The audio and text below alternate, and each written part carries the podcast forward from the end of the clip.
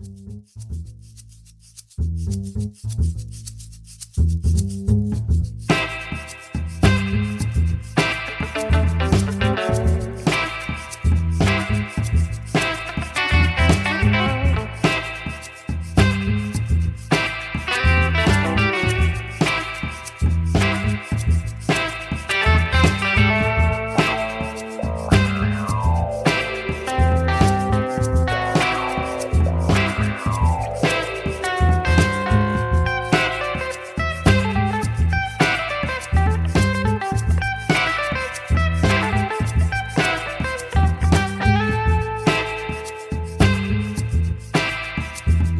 toutes et à tous, nous sommes le 21 février 2019 et vous, écoutez euh, Damoclès pour l'épisode 9.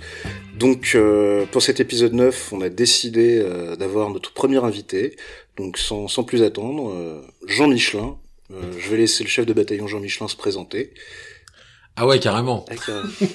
Bonsoir, je suis donc Jean Michelin, officier de l'armée de terre et euh, vous pouvez euh, notamment m'avoir rencontré au hasard des pages d'un bouquin que j'ai écrit qui s'appelle Jonquille, qui est sorti il y a un petit peu plus d'un an maintenant. Et je suis très heureux euh, de rejoindre la fine équipe de Damoclès que j'écoute régulièrement pour parler de choses et d'autres pendant la petite heure qui vient. Bah, Parfait, ben, nous sommes très heureux de, vous avoir avec nous ce soir et merci d'avoir accepté notre invitation.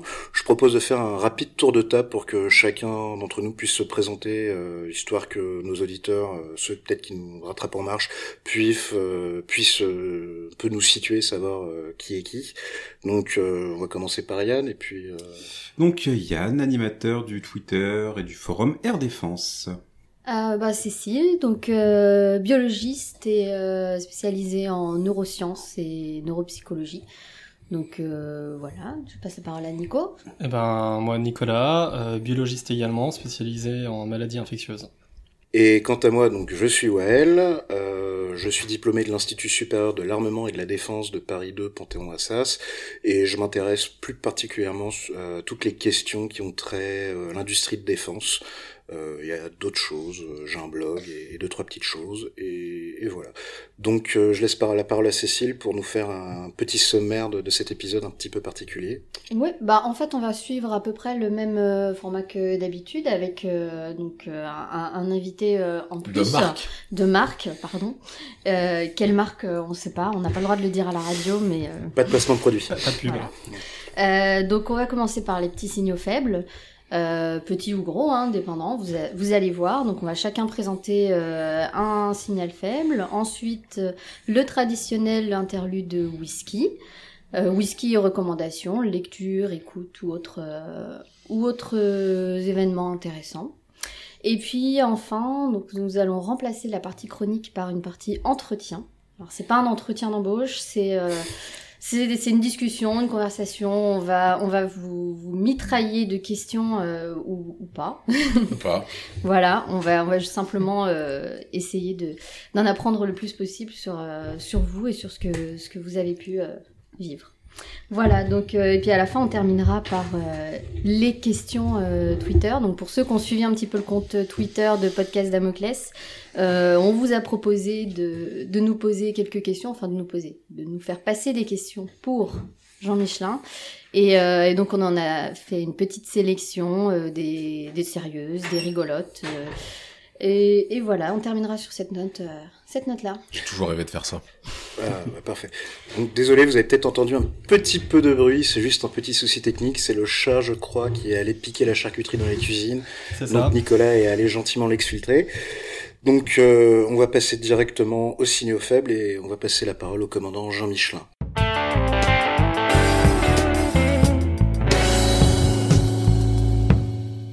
Alors, bon, on m'a expliqué un peu le principe de, euh, de la rubrique signaux faibles. Euh, du coup, moi, j'ai euh, choisi de relever un sujet qui a un peu d'intérêt pour moi. il s'agit de la situation politique américaine du moment, et notamment la déclaration de l'état d'urgence par Monsieur Trump pour financer la construction du mur qu'il souhaite ériger tout le long de la frontière sud avec le Mexique. Et en fait, en France, on dit beaucoup de choses et on a lu beaucoup de choses, souvent beaucoup de bêtises sur euh, sur l'administration Trump et sur euh, la situation politique aux États-Unis. Moi, j'ai eu la chance d'y vivre pendant l'intégralité du cycle électoral et globalement pendant les premiers 18 mois de la présidence Trump. Euh, je m'y suis beaucoup intéressé à un point qu'il a fallu que je me euh, que je me déconnecte un petit peu sur la fin parce que c'est assez fatigant à suivre. En fait, ce qui est passionnant dans cette histoire d'état d'urgence, euh, alors je suis pas juriste, mais il y a quelque chose qui est en train de se jouer sur le plan de la pratique des institutions, absolument fondamental. Euh, le fait que le président utilise un dispositif qui est globalement plutôt dévolu à la gestion et au financement d'urgence pour les catastrophes naturelles, en simulant une urgence qui est quand même légalement difficilement défendable pour euh, et, et qui et il l'a voulu même d'ailleurs pour, pour pour construire un mur qui est globalement dans le financement lui est refusé par le Congrès il y a quelque chose qui est en train de se dessiner avec une espèce de volonté permanente de cette administration euh, de tester les limites de son propre pouvoir. Je trouve que c'est intéressant à suivre. En tout cas, moi, je vois ça avec euh, de loin, heureusement, avec beaucoup d'intérêt. Eh bien, Merci. merci, merci, commandant. Et c'est à Ouais, Cécile maintenant de nous présenter alors, son euh, petit signal faible. Oui, j'ai cherché une transition, mais en fait, euh, j'en ai pas, donc je vais, je vais comme ça. Non, non, c'est moi. Euh, alors, signal faible, euh, on en a quand même, euh, on en a quand même parlé, donc pas si faible que ça. Moi, je voulais passer de l'autre côté, en fait, euh, du globe et parler de la Russie, et en particulier, en fait, de ses relations avec la Biélorussie. Donc, les relations en tant que telles sont pas nouvelles, évidemment, mais euh, ce que je trouvais intéressant, c'était euh, les déclarations récentes du euh, président biélorusse, donc Alexandre Loukachenko, qui monte le ton face à, à Vladimir Poutine, donc en particulier depuis le début du mois de février, mais même déjà un petit peu avant, suite à certaines annonces de Moscou.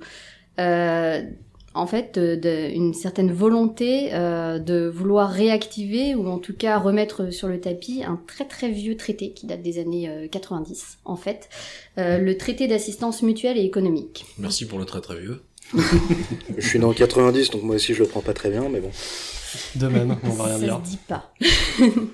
Euh, et donc euh, voilà, donc ce traité, euh, ce noble, ce noble traité en âge, avait pas vraiment été appliqué puisqu'il impliquait quand même tout un volet économique, mais aussi tout un volet politique, euh, quasiment, enfin même de fusion entre la Biélorussie et la Russie, avec euh, un drapeau unique, un hymne unique, un président unique, une, enfin voilà, une fusion, je pense qu'on peut utiliser le terme. le président le connaît ouais. déjà, oui.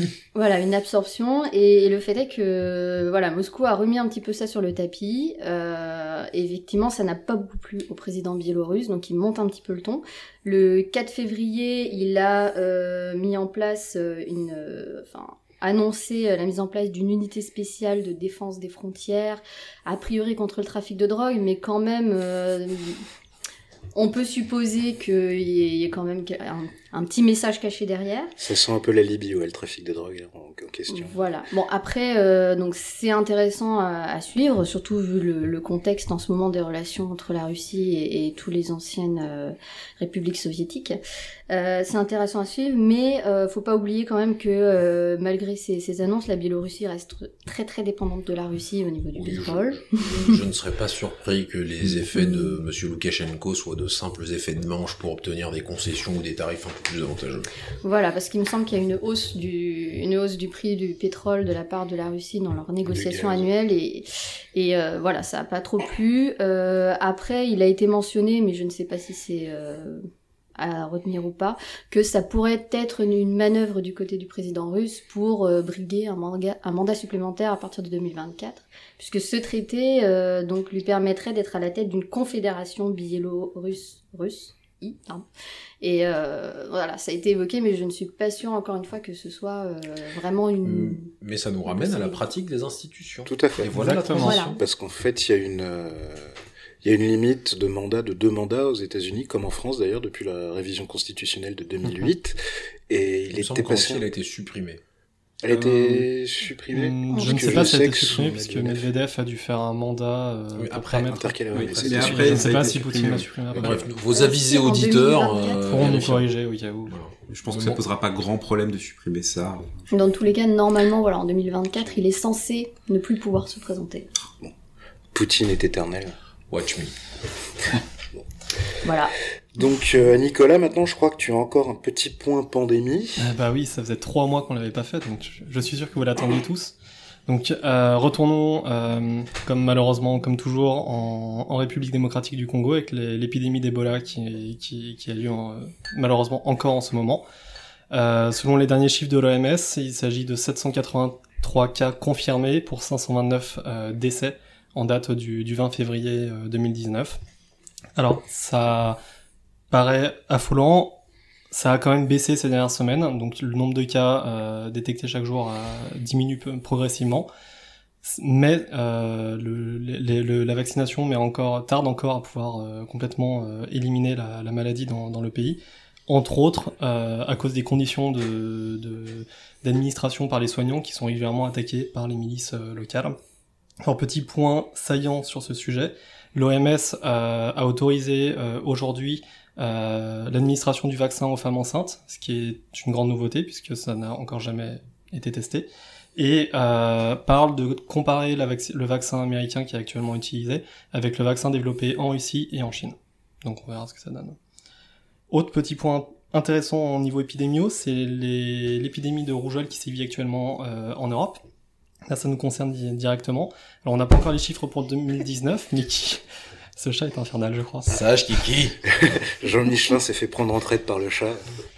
Désolé. Désolé. Il teste, il teste. Ouais, on parle d'un sujet sérieux, attention. Oui, enfin. Donc, euh, la rougeole euh, a fait en 2018 euh, 72 morts en Europe euh, et 80 000 cas, ce qui est trois fois plus qu'en 2017 et 15 fois plus qu'en 2016. Alors, euh, cherchez pas la raison très loin, c'est la vaccination le problème. Alors, pas la vaccination en tant que telle, mais les gens qui refusent de se faire vacciner et qui du coup euh, mettent en danger les personnes qui sont immunosensibles au virus et qui peuvent contracter la maladie avec ses effets très graves. Voilà pour le petit point épidémio. Alors très rapidement pour un point un peu plus euh, géopo-défense, euh, je voulais revenir sur euh, un des derniers articles de, du consortium, association, je sais pas comment les appeler, Bellingcat, qui Oui, a réussi, association, association, on ouais, ça, ouais.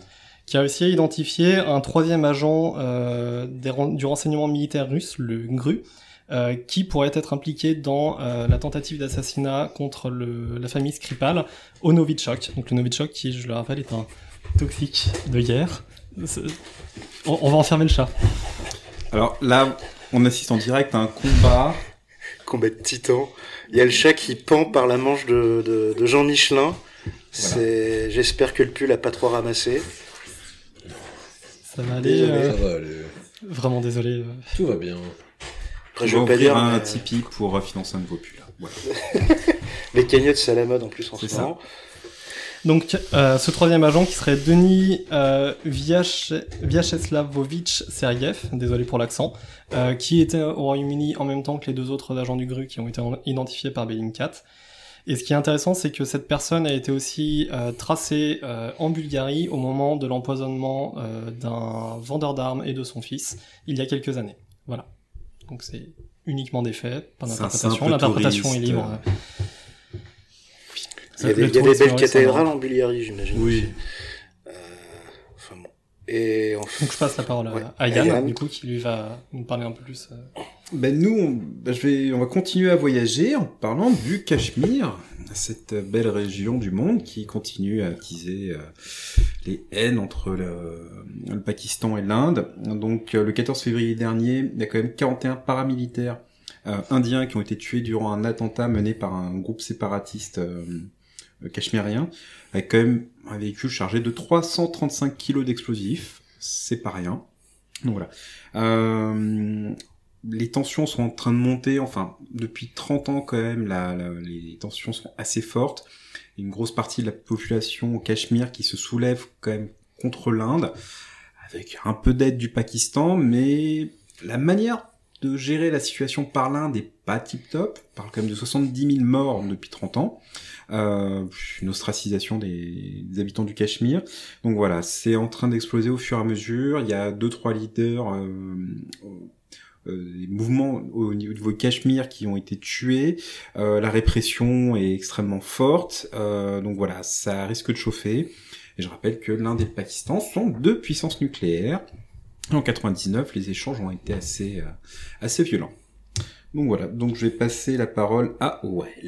Euh, merci Yann. Et pour ma part, je vais revenir euh, à nos pénates. On revient à, la France et à, ses marches directes dans le sens où je vais évoquer le partenariat stratégique franco-belge sur le, le, terrestre. Quelque chose, je vois Jean Michelin acquiescer euh, au bout de la table, donc un sujet important s'il n'en est, dans le sens où donc en novembre dernier, le 7 novembre dernier, il y a un accord intergouvernemental qui a été signé entre Bruxelles et Paris pour l'acquisition de 382 Griffons et 60 Jaguars, c'est les nouveaux véhicules de l'armée de terre française et donc maintenant de la, enfin bientôt de la composante belge euh, terre, de la composante terre belge, pardon. Et euh, c'est un contrat d'à peu près 1,5 milliard d'euros avec évidemment des compensations industrielles, etc. Mais ça va plus loin que ça, beaucoup plus loin que ça. On est dans véritablement un véritable euh, partenariat stratégique dont je parle un peu sous le contrôle, l'auguste contrôle euh, du commandant Michelin, à ce titre-là. Euh, ça va beaucoup plus loin. Donc euh, il y aura une intégration entre la France et la Belgique en termes de formation, d'entraînement, de doctrine, dans la conception, la mise en œuvre de la doctrine, c'est très important. Euh, dans la gestion du programme aussi, bien évidemment. Si on en croit un peu le livre blanc euh, belge, ça ne serait pas le, seul contrat, pour rien avoir d'autre, notamment dans la dans l'artillerie. Euh, D'ailleurs, je vous mettrai un lien euh, d'un article du blog Force Opération qui est assez complet sur ce sujet-là, qui est très intéressant. Euh, je l'ai lu et, je vous enjoins vraiment à, le lire.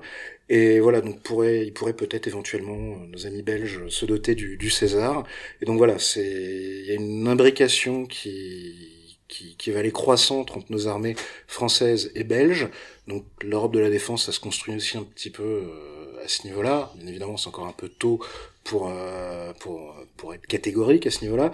Et un autre point qui me semble intéressant sur ce sujet-là, c'est la, la forme que cet accord intergouvernemental va prendre dans le sens où, euh, certes, il y a eu d'autres accords intergouvernementaux entre la France et pas mal de ses partenaires et clients, mais là, c'est l'État français qui va négocier directement avec euh, auprès de, de ses industriels pour le compte et au nom de l'État belge sur euh, un mode qui peut laisser penser, enfin peut rappeler les Foreign Military Sales américains. Donc le Foreign Military Sales, c'est un dispositif de soutien à l'exportation américain où euh, Washington, l'État fédéral américain, se substitue au client pour directement négocier avec euh, sa base industrielle et technologique de défense, histoire de, de faire des économies d'échelle et euh, de garantir à son client d'avoir quelqu'un qui s'y connaît vraiment beaucoup en gestion de programme, etc. La France a l'air de s'en inspirer, même si les deux dispositifs... Donc déjà, faut se poser la question si c'est un prélude à une généralisation de ce genre de pratique côté français, Peut-être, peut-être pas. C'est un peu tôt pour le dire, en sachant qu'évidemment, euh, l'idée française, je doute que ce soit de transposer le modèle américain euh, tel quel. Euh, il y a des particularités, notamment en termes de contrôle des exportations.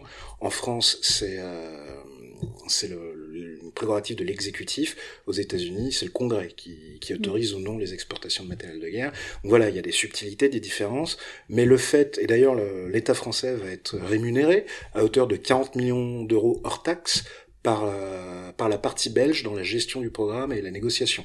Et ensuite, 3% des éventuelles futures commandes additionnelles. Donc voilà, c'est une nouveauté. Moi, c'est une première en France, d'après ce que j'ai cru comprendre. Euh, voilà, ça peut peut-être paraître un petit peu abscon et un peu aride, mais c'est c'est une évolution contractuelle qui et conventionnelle qui me paraît intéressante et importante de souligner. Donc à suivre. On pourra en reparler et je suis pas un expert du soutien aux exportations ni du programme Scorpion d'ailleurs, donc j'ai qu'une connaissance euh, euh, superficielle du dossier. Euh, pour moi, le véritable enjeu de ce truc-là, c'est une c'est une un, un, pas qui est un pas symbolique hein, euh, vers une, une, intégration euh, qui, soit, qui, qui, qui, permettrait en gros de, de, de rendre concrètement possible un aspect d'Europe de la défense qui est celui de l'interopérabilité accrue en fait. Et le véritable enjeu, il est là. C'est ça la rupture symbolique que constitue ce contrat, c'est qu'en associant un partenaire à la conception de la doctrine et euh, d'emploi de, de, d'un programme comme Scorpion, on, on se ligote à lui euh, pour, euh, pour globalement les prochaines décennies. Et ça, c'est effectivement quelque chose de très nouveau. Et euh, je pose peut-être une question un peu naïve, mais chez les autres, les, nos voisins européens, il y a déjà eu ce type d'approche, ou est-ce que chez eux aussi c'est pas Dans la cavalerie, dans la cavalerie entre les Allemands et les Néerlandais, il y a, il y a un bataillon, c'est ça, un bataillon germano-néerlandais avec un quart, donc ils sont sur char euh, allemand, Léopard. Léopard 2, et il y a un quart des soldats qui sont néerlandais et ils travaillent en anglais, d'après ce que Oui. j'ai pu comprendre.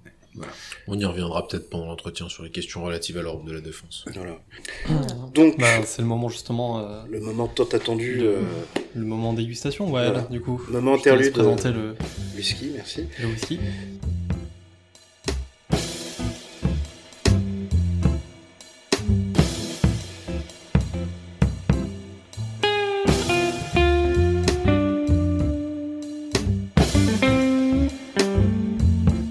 Déjà, on va commencer par remercier un fidèle auditeur qui nous a demandé euh, de garder l'anonymat, qui a eu la, la bonté et la gentillesse de nous offrir une, une bouteille de, de whisky, ainsi qu'un saucisson, Non, non, c'est un collier à l'échalote. un collier à l'échalote, pardon, excusez-moi. Précision dans les termes. Oui, il faut, être précis dans les termes, bien évidemment. Donc, euh, sur son conseil, on l'a servi en début d'émission, histoire de lui laisser un peu s'aérer et s'oxyder. Donc, il s'agit d'un... Alors, roulement de tambour, parce que je me suis un petit peu entraîné euh, toute l'après-midi. Donc, il s'agit d'un Bruchladi. Donc, c'est un whisky euh. Donc, ce sont les, les îles, on en a bu pas mal des, des, des, whisky d'Ayla. Donc, ce sont les... Les, les îles qui sont à l'ouest de l'Écosse, euh, donc qui sont réputées pour des whiskies qui sont assez tourbés, assez iodés, en sachant que la particularité de celui-ci, c'est qu'en fait, euh, la distillerie de Bruichladdich, elle, est, euh, elle fait très peu de whisky tourbés. De base, ils sont plus sur des whiskies un peu plus floraux. Et là, justement, ils avaient racheté une distillerie euh, à Port Charlotte. Et ce qui est intéressant aussi, c'est que 100% euh, de l'orge de ce whisky, le malt est issu de l'orge, de 100% de, de l'orge de ce whisky provient d'Écosse. Donc il a une belle couleur dorée euh, et 100% écossais parce que souvent les whiskies ont de l'orge français notamment.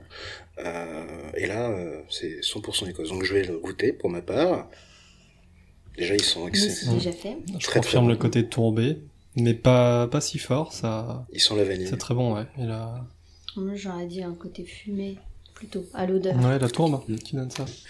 Moi, j'y j'y connais pas grand chose en whisky, si ce n'est que j'aime bien globalement les whiskies euh, avec un peu de caractère, et celui-là n'en manque pas.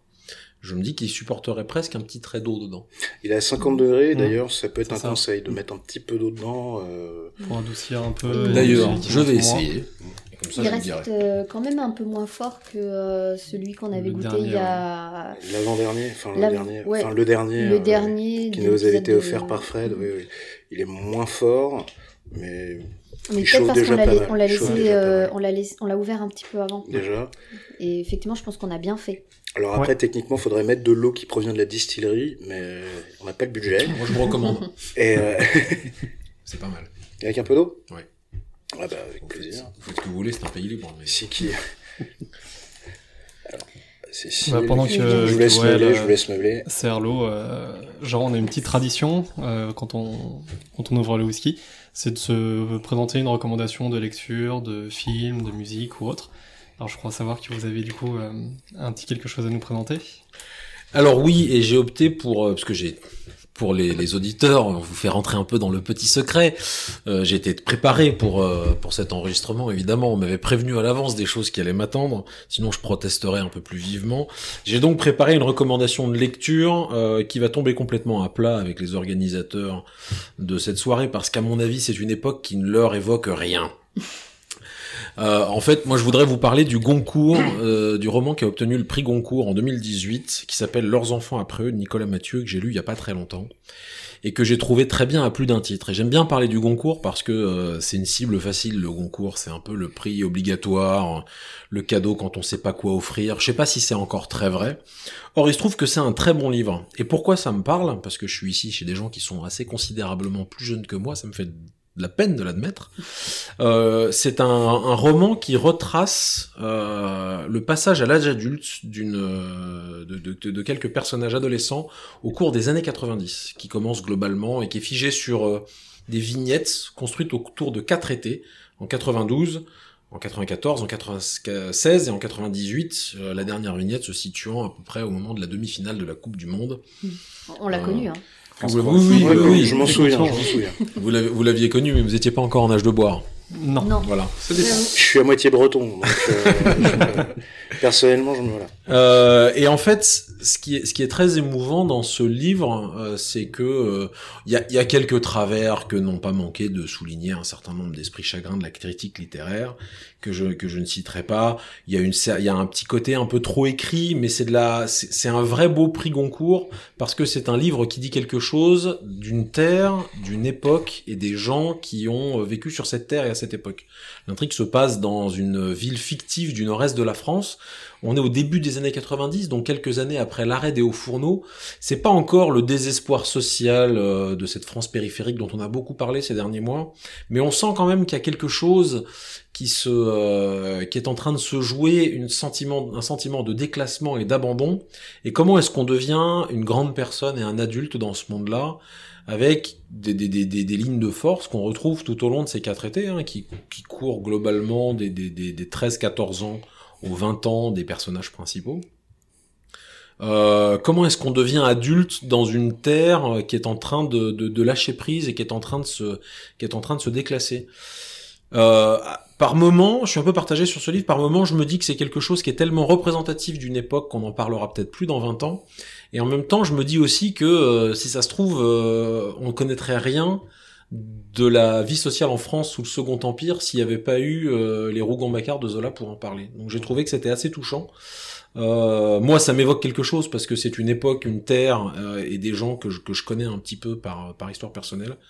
Donc voilà, si vous voulez faire un cadeau un peu gag, offrez le Goncourt, sauf que ce sera pas un cadeau gag, c'est un vrai beau livre que je vous recommande de lire. Bah merci.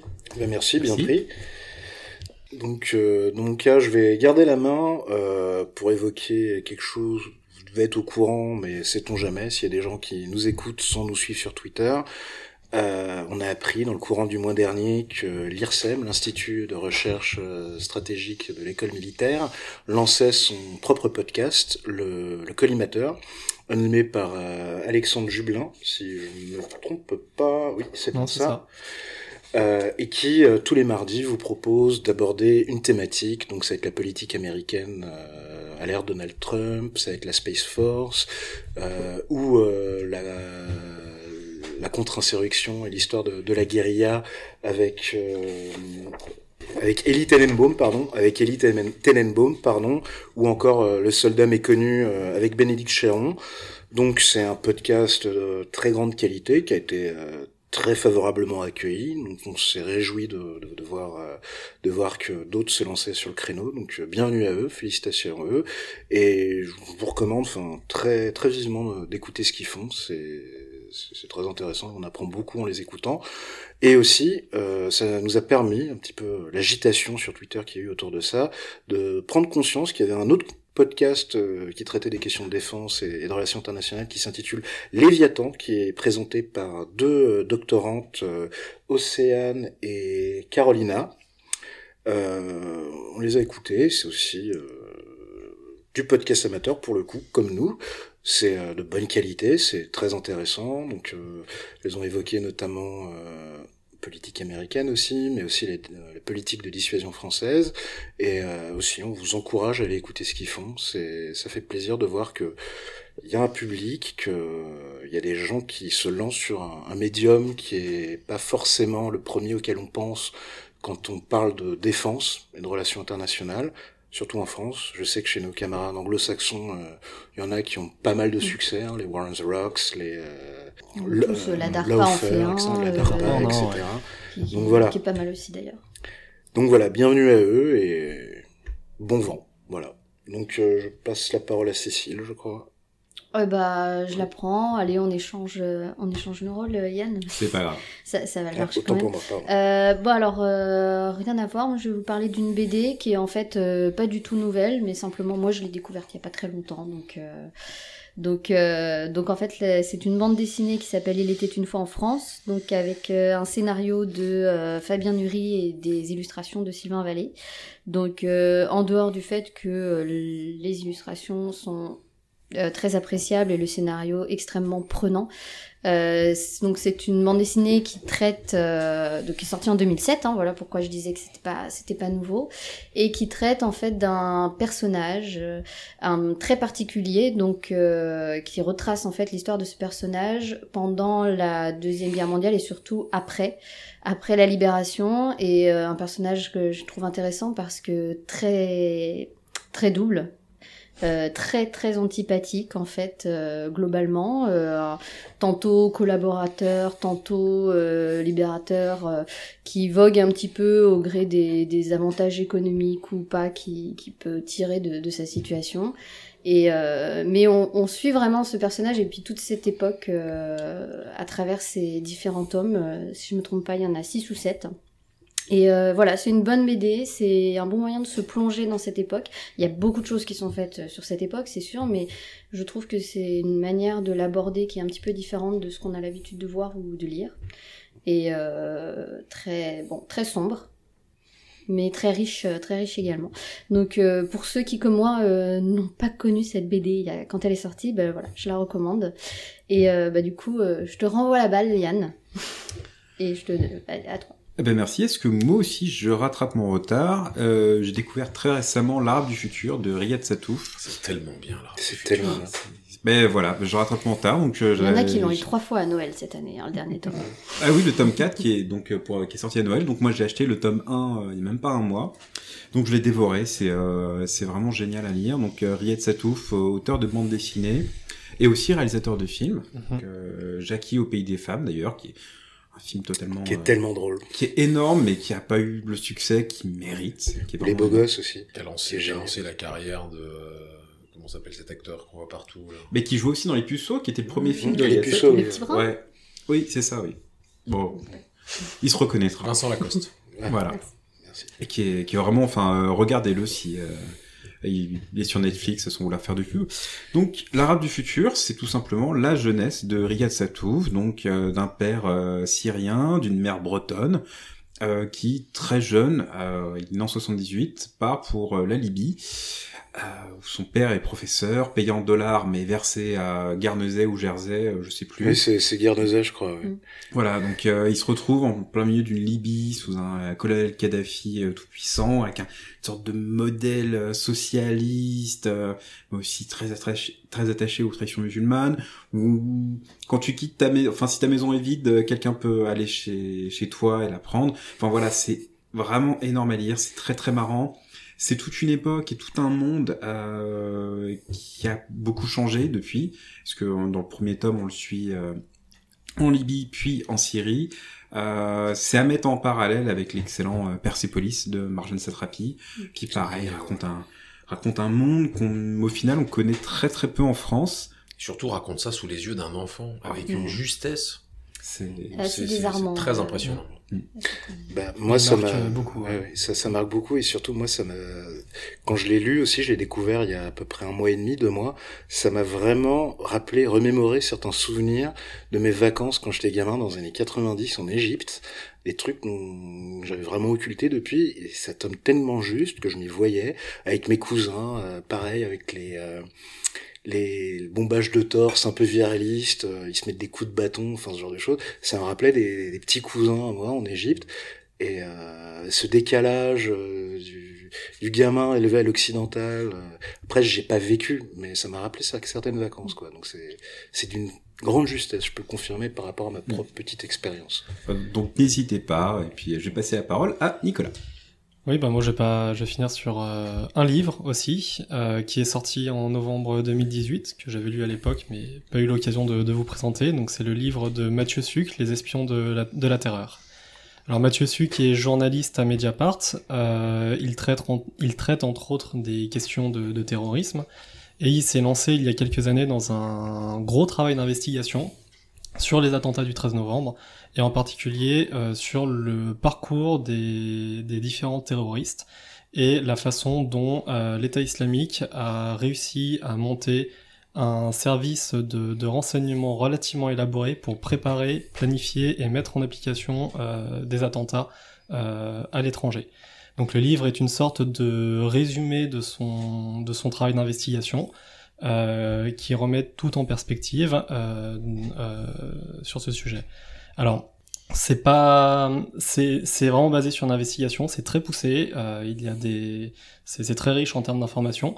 Euh, mais c'est pas chiant à lire, c'est rédigé comme un roman, on se prend au livre très rapidement. Euh, c'est dur à lire, mais euh, ça vaut vraiment le détour, donc je recommande vraiment pour, euh, pour les gens qui sont intéressés par, par ce sujet. Oui, tu me l'avais prêté. et C'est vrai qu'il y, a des- il y a des moments assez durs, notamment l'hôpital euh, ophtalmologique. euh, On, on spoil pas, mais Ouais, voilà. voilà. Bon, du coup, puisque j'étais le dernier à, à parler, bah, je m'auto-transitionne. On va rentrer bon, dans, le vif de. J'ai fini mon whisky, on peut attaquer. Eh ben, allez, c'est parti.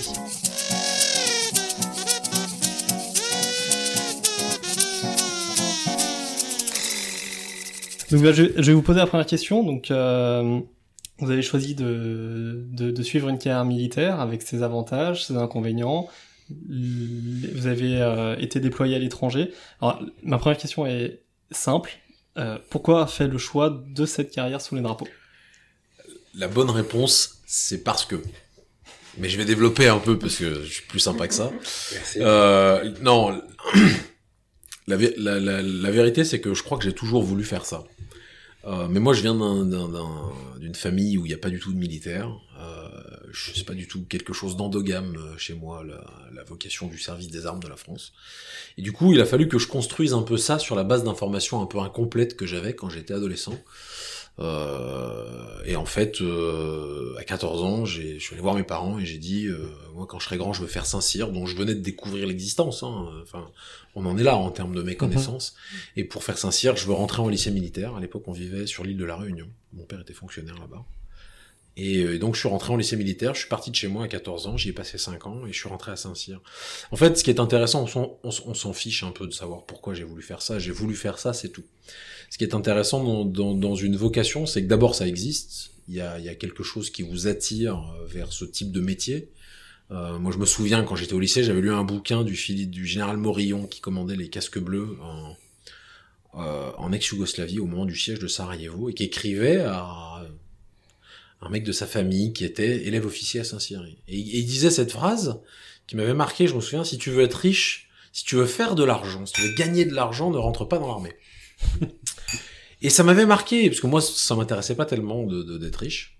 Alors, j'aime bien avoir de l'argent, comme tout le monde, mais, euh, mais c'était pas quelque chose de, de constructeur chez moi. C'était pas, c'était pas quelque chose qui me, qui me motivait. Euh, il s'agit pas de dire que l'armée nous paye mal, hein, attention. Non, surtout pas. Louvois. Stop Non, pas de commentaires sur Louvois. ouais, on avait dit non. J'étais commandant de compagnie.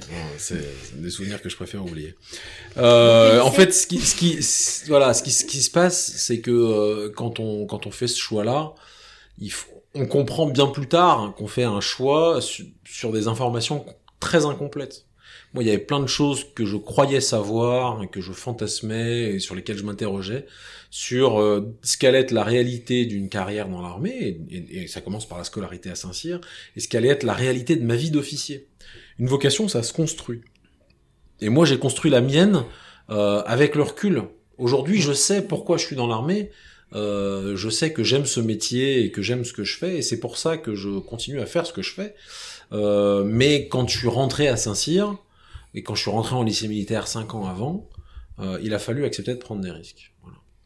Et euh, moi, je me demandais euh, par rapport, je- sans, sans citer d'année, au moment où vous êtes rentré au lycée militaire, En 96. euh, l'année, l'armée, l'armée, elle, elle change quand même, elle change rapidement, elle a, elle a quand même pas mal muté, je sais pas si on peut utiliser ce terme euh, depuis, et du coup entre entre l'image que vous aviez euh, justement à ce moment-là et puis au final ce que vous faites maintenant, est-ce que il y a eu un grand écart euh, gigantesque ou au final est-ce que c'était cohérent et tout s'est construit petit à petit? En fait, quand on, quand on rentre dans l'armée, on est quand même assez rapidement en déséquilibre avant.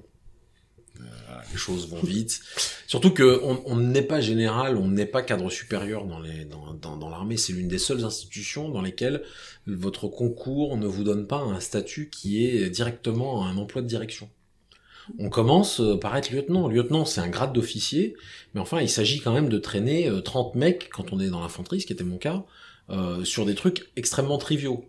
Euh, on a quand même un vrai ancrage euh, dans le monde réel hein, qui dure toute la première partie de carrière hein, euh, pour un officier. Euh, donc, et, et, et, en fait, l'armée dont on fait l'expérience, c'est celle-là.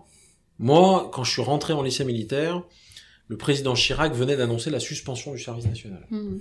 Donc en fait, le, mais la, la, la, seule conséquence que ça a eu sur mon parcours, c'est que globalement, les appelés du contingent qui surveillaient l'internat dans lequel j'étais quand j'étais en seconde, euh, quand je suis passé en, en, prépa et que j'ai commencé à préparer Saint-Cyr, euh, ces, ces gens-là ont été remplacés par des, des, des, des, des surveillants civils. Mais c'est tout. D'accord. Euh, alors, comment justement se passe le recrutement, la formation, l'entraînement dans l'armée de terre? Et peut-être un petit point sur le l'escalier? L'escalier c'est pas l'ascenseur. L'escalier social. Se faire taper. Mais non, c'est ça c'est. Euh, alors je vais, c'est hyper large comme question. Oui, je peux pas parler de tout ça. Euh, je vais parler d'un truc qui est intéressant parce que j'ai un élément de comparaison avec ce que font nos camarades américains et qu'on le retrouve dans la culture, qui est un, un sujet qui me tient à cœur. Euh, ça ne vous aura pas échappé si vous me suivez. Euh, on est, en tout, enfin, moi j'ai été extrêmement bien formé. Extrêmement bien formé. Alors euh, le, recrutement, on, recrute dans les armées déjà euh, à tous les niveaux de la hiérarchie, ce qui n'est pas le cas dans d'autres armées, comme les Américains par exemple, où si vous n'avez pas de diplôme universitaire, vous pouvez pas être commissionné officier par exemple. Euh, et vous pouvez pas être recruté directement sous officier. Donc on recrute à tous les niveaux de diplôme, dans, dans, dans, dans, énormément de spécialités. Moi, je, je, je, je, suis passé par par Saint-Cyr, donc on est on est assez peu nombreux en proportion par rapport à la, au nombre des, des, des, des officiers dans l'armée française. Euh, et j'ai été formé, il s'est passé quatre ans entre le moment où j'ai signé mon contrat d'engagement et le moment où on m'a confié la responsabilité d'une section de combat. Euh, c'est, euh, j'ai passé, j'ai passé trois ans euh, à Saint-Cyr et un an en école d'application. Et quand je suis arrivé, j'avais encore un milliard de choses à apprendre. J'avais 23 ans. Quand je suis arrivé dans ma section, euh, aujourd'hui, un jeune lieutenant qui sort de division d'application, il est apte à être engagé tout de suite n'importe où. Il, il, en est, il est persuadé du contraire, et j'étais persuadé du contraire. Moi, j'étais terrifié, comme tout le monde, la première fois que j'ai eu mes 30, euh, mes 30 tirailleurs en face de moi. Et j'ai appris beaucoup de mon adjoint et de mes sous-officiers. Mais le fait est que quand j'ai pris le commandement de ma section, quand j'ai reçu le commandement de ma section, je savais tirer à toutes les armes, je connaissais mon véhicule de combat comme ma poche, j'avais fait du combat embarqué, débarqué, en race campagne, en zone urbaine, en jungle, en montagne, dans le désert, du contrôle de foule, euh, rien de ce qui s'est passé sur le plan euh, technique dans ma première année ne m'a surpris. Donc ça, c'est un, trésor et c'est quelque chose qui demande euh, un investissement en temps et en énergie considérable à la France. Et le deuxième point, puisqu'on en a parlé, dans les armées, euh, j'en ai parlé un peu sur, euh, sur Twitter récemment, euh, et il y a des gens qui n'ont pas manqué de me rappeler à quel point tout ça était imparfait, faussé, etc., qu'il fallait quand même montrer pas de blanche pour progresser. Les chiffres sont têtus en fait. Hein. Globalement, 50% du corps des sous-officiers est issu des militaires du rang, donc c'est des gens qui s'engagent comme simples soldats et qui deviennent sous-officiers, la moitié. Et plus de la moitié des officiers sont d'anciens sous-officiers. Voilà. Aujourd'hui, il faudrait tout réussir et commencer très tôt, et être extrêmement euh, chanceux, parce que la chance joue aussi hein, dans, les, dans les opportunités de carrière, mais rien n'interdit à quelqu'un qui s'engage comme simple soldat d'être un jour général. Il n'y a aucune barrière théorique. C'est compliqué. Mais, mais globalement, on peut s'engager comme, euh, comme simple soldat à 17 ans et, et, terminer officier supérieur. Et ça, c'est quelque chose de très réaliste.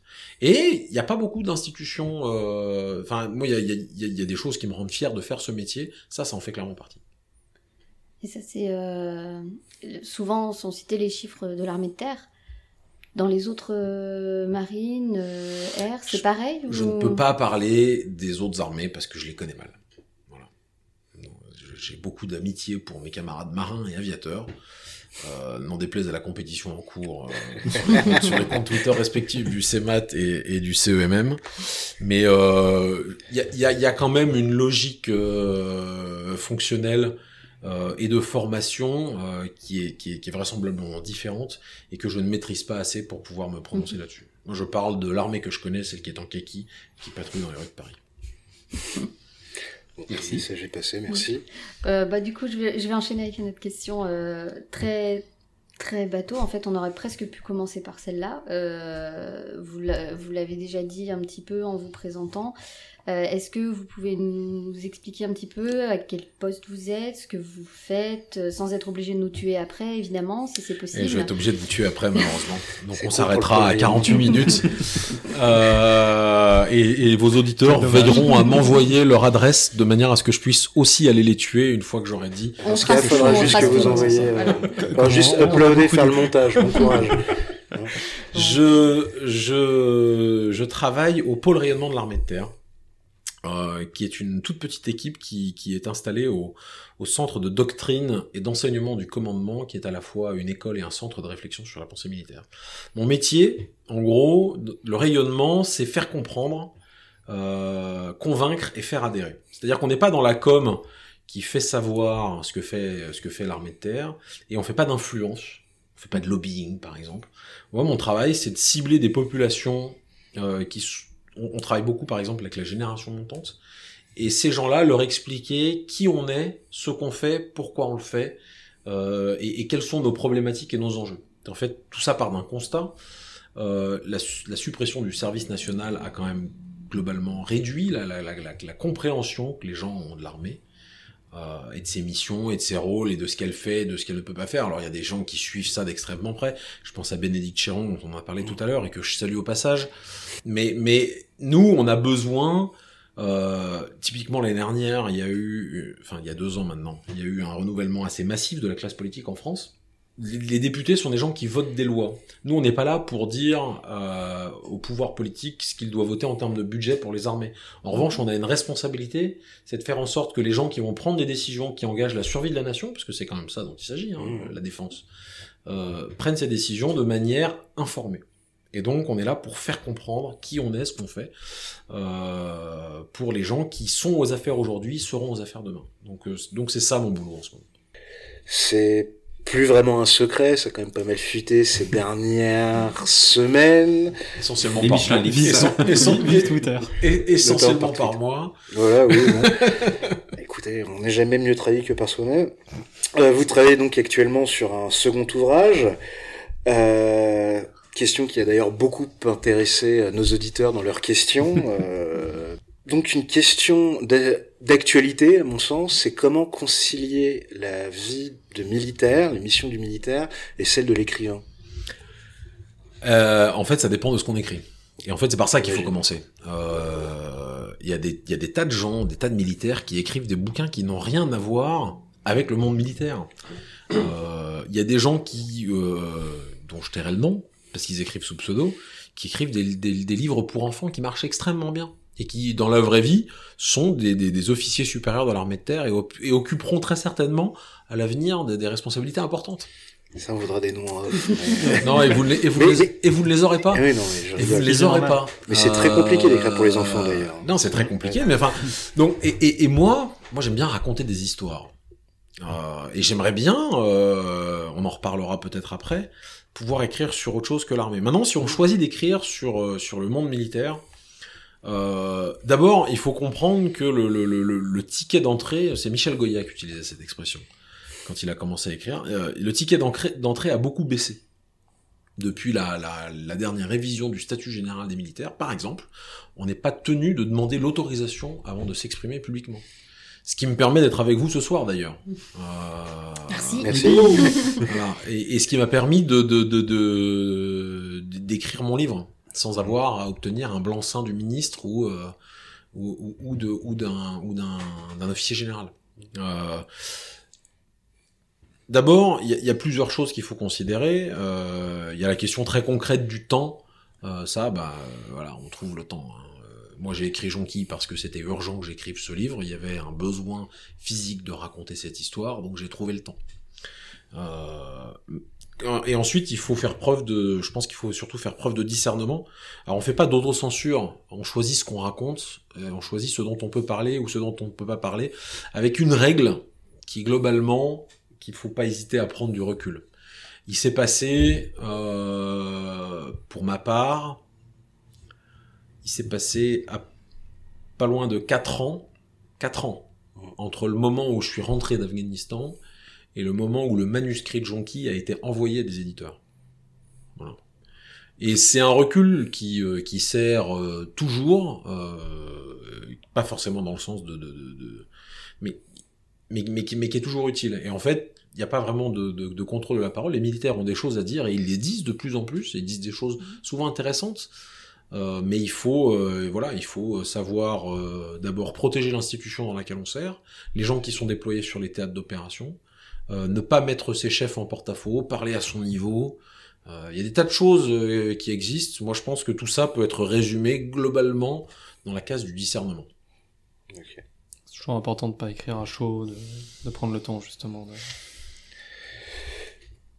Alors, on va continuer en parlant d'expérience avec euh, bah, des opérations extérieures ou intérieures et le matériel. Ah, le matériel. Donc on va commencer par euh, cette opération extérieure qui n'en est pas une, mais la Guyane. Alors vous avez été déployé en Guyane dans le cadre de l'opération Harpie, donc qui est la lutte contre l'orpaillage clandestin. Absolument. Vous êtes bien renseigné. on nos espions. On a des contacts. Euh, Pourriez-vous nous en présenter les enjeux, les conditions et les défis? Vous avez 30 secondes. Voilà. Ah, alors, non, non, non. Non, non, Je non. euh, non, Harpie, c'est une, euh, d'abord c'est une mission interministérielle. C'est quand même le premier truc qu'il faut comprendre. En Guyane, on est sur le territoire national, ce qui est quand même euh, pas anodin dans le terme du cadre d'emploi et du cadre juridique, parce que les forces armées en Guyane, alors le le dispositif a pas mal évolué euh, de manière à, à coller aux réalités du terrain. Euh, on est, euh, mais les militaires sont globalement sous le coup d'une- réquisition euh, faite par le préfet euh, et d'une demande de concours pour lutter contre l'orpaillage clandestin, les, les, les, les orpailleurs clandestins, qui représentent à la fois une menace économique pour la, pour la France, euh, une menace écologique et environnementale, parce que en fait, fait. les mé- parmi les méthodes d'orpaillage, euh, le lessivage des sols et l'emploi de mercure Tout à fait. ça euh, pour, euh, pour précipiter l'or euh, menace le mode de vie des populations amérindiennes, notamment euh, au sud du département, euh, dans le cadre du parc amazonien de Guyane. Moi là-bas, je commandais une compagnie. Et c'était une mission extraordinaire parce que j'étais le seigneur du fleuve et de la forêt.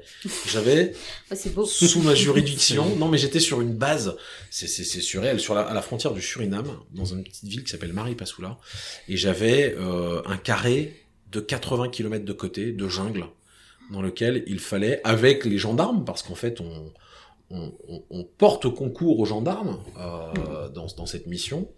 J'allais chasser les, les, les orpailleurs clandestins et j'étais appuyé sur des, des postes isolés où j'envoyais mes sections et parfois mes groupes à deux, deux heures et demie de pirogue de là où j'étais, euh, en autonomie complète pendant quatre semaines, euh, Oui, faire, la faire la chasse aux orpailleurs. C'est euh, c'est une mission extraordinaire parce que euh, le l'orpaillage clandestin est, est, une telle source de revenus pour les euh, pour les populations qui le pratiquent qu'il s'adapte en permanence et qu'il y a y a un vrai défi tactique. Il faut acquérir le renseignement et il faut aller chercher les orpailleurs là où ils sont. Nous, on était sur la frontière surinamienne. En face de nous, il y avait un village sur lequel, qui était un, un plot logistique en fait, sur lequel on voyait tous les soirs préparer les colis qui allaient être transportés en forêt pour être amenés sur les sites d'extraction au fond de la jungle. Euh, et on voyait les pirogues partir chargées de ballots et après ils ont un réseau de porteurs, de sonnettes avec des téléphones satellitaires dans les arbres qui, euh, qui rendent compte au site d'orpaillage dès qu'il y a une pirogue qui quitte la base avec la direction qu'elle prend.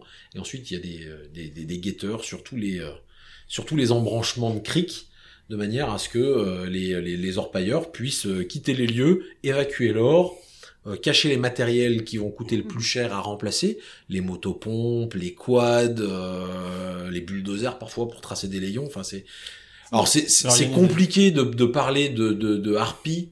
Euh, Et puis ça évolue. euh, oui, oui. Et puis moi, je suis passé il y a quelques années quand même. Euh, mais mais c'est mais c'est une c'est une mission absolument euh, absolument passionnante et, et très importante pour euh, avec des vrais enjeux de protection de la population. dont on parle pas forcément Mmh, s- assez. C'est pas juste euh, une histoire de de de de, De gros sous, de, sous. C'est pas juste une histoire d'argent. Derrière, d'accord. leur paillage clandestin, c'est c'est c'est générateur de risques et de, de défis sanitaires considérables. Mais il faudrait pour ça un préfet ou un gendarme pour vous en parler. Euh, moi, je rebondis vite fait avant de poser ma question sur Harpy.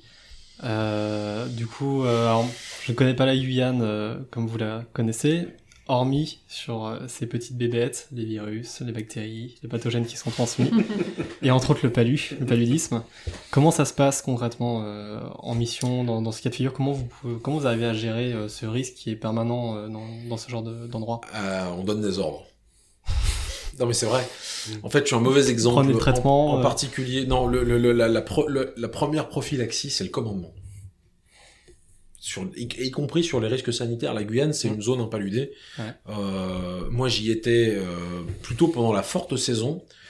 Et alors, j'ai du mal à croire en la chance, mais j'ai mis quand même un peu la pression à mes subordonnés, en particulier à mes chefs de section, qui eux-mêmes ont su la, la redistribuer à leurs chefs de groupe pour que euh, la prophylaxie soit, soit, soit, soit prise et respectée. Et globalement, j'ai eu assez peu de cas de, euh, de, de paludisme. Enfin, j'ai pas eu, j'ai pas eu besoin d'évacuer des Mhm. gens. euh, pour des pour des problèmes sanitaires de paludisme, j'ai j'ai évacué des blessés, des gens qui se sont blessés en coupant des arbres ou en voilà euh, une, coupure, une écharde, des, des, trucs- des trucs qui s'infectent. Mhm. La, la- la forêt c'est un milieu difficile. Euh, et à l'époque, en plus, les, postes avancés étaient quand même assez rustiques. Depuis, ils ont construit des abris, euh, des carbets euh, un peu, un peu plus, un peu plus stables. À l'époque, ils étaient sous tente. il n'y avait pas de douche, il n'y a pas de sanitaire. Donc, et après, en fait, c'est ce qu'on appelle dans les armées la vie en campagne. Et ça existe encore. alors moi, encore une fois, mon expérience personnelle date un peu. Mais, mais, mais la, la, première, se prémunir contre les, euh, les risques sanitaires, c'est euh, c'est aussi un travail de chef. De s'assurer que, euh, des trucs triviaux, de s'assurer que les gens se lavent, par exemple. Mm. Que, les, de que, les, base. que les vêtements soient propres. En Guyane, il y a une, une, un- une affection sanitaire qui est assez répandue, c'est la bourbouille, qui est en gros une bactérie qui se développe à cause de la boue dans les vêtements. Et donc, en fait, euh, on apprend quand on va en Guyane pour la première fois, on fait des prestages en forêt avant d'être déployé sur les postes opérationnels, à laver ces treillis en les tapant dans l'eau euh, pour, euh, Pour éliminer, pour, les, pour éliminer euh, les traces de cette bactérie dans les vêtements qu'on porte. Très bien. Bah, je... On va faire un bond hein, dans géographique de quelques milliers de kilomètres. Alors, vous avez temporel consacré aussi, un... temporel aussi, ouais. Un livre à votre expérience en Afghanistan, Chanquille, donc on va pas revenir euh, sur le livre. Mais une petite question sur euh, la vie du militaire euh, français en OPEX. Comment ça se passe euh, en particulier en poste avancé, euh, comment vous, quelles sont vos relations avec les militaires d'autres nations euh, en coalition? Euh, ça dépend du théâtre. En fait, il n'y a pas deux opérations identiques. Euh, c'est pour ça que je suis un peu mal à l'aise avec cette question. C'est que euh, l'Afghanistan représente un moment euh, dans, l'histoire militaire des opérations de l'armée française de ces 25 dernières années. Euh, moi, j'ai pas l'expérience de ce qui se passe à Barkhane, par exemple. Ce que je peux vous dire, c'est que d'une manière générale,